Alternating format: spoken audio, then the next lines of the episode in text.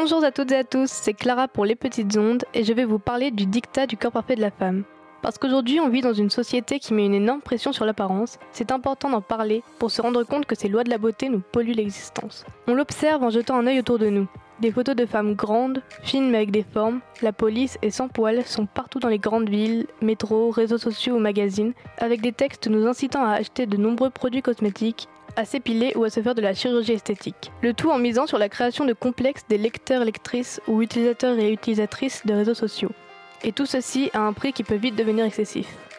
Une fille sortant en ville pas épilée par exemple peut se prendre des remarques ou entendre des gens parler sur ses poils, ce qui peut mettre en situation d'inconfort. En plus, cette banalisation du corps parfait peut générer du harcèlement envers celles ou ceux ne répondant pas à ce critère, et donc, dans les cas extrêmes, inciter les harcelés à se faire du mal eux-mêmes, voire aller jusqu'au suicide. Je vais te partager mon expérience. C'est beaucoup de choses qui arrivent au collège quand les corps y changent. Je me suis toujours pris des commentaires sur euh, t'es trop maigre. Jamais de ma famille, tu vois, par exemple.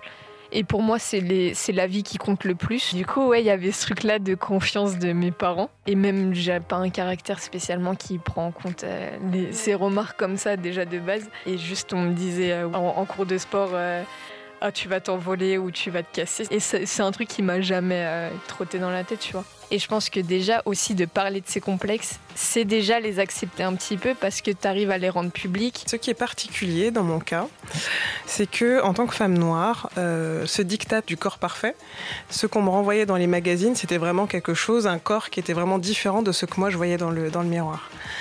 Et c'est vrai que, alors ça m'a, ça a créé des complexes en moi. J'ai pas le cacher quand j'étais euh, adolescente, puisque je comprenais pas pourquoi justement les femmes que l'on, qui, qui, qui pouvaient me représenter, euh, finalement ne me ressemblaient pas. Donc effectivement, on se pose des questions, on se demande euh, on se posait la question de sa place finalement euh, en tant que femme différente entre, guillemets euh, par rapport à tout ce, tout qu'il y a, tout ce qu'on expose euh, sur le corps parfait d'une femme, ce qu'on peut voir dans les magazines, comme tu disais, les publicités qui sont affichées dans le métro.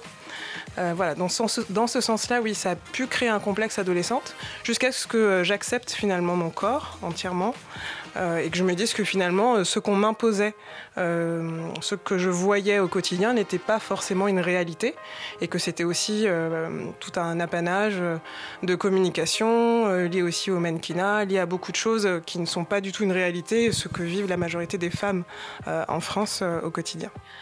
Alors, pour les surpasser, moi qui suis une grande passionnée de musique, je suis d'une génération où j'ai eu la chance de voir énormément de clips de musique afro-américaine qui m'ont permis de me dire, mais en fait, euh, Mylène, si, tu as des femmes qui euh, peuvent te montrer que déjà que ton, ton, corps est beau et que tu peux justement euh, l'affirmer et le revendiquer, revendiquer cette beauté un petit peu.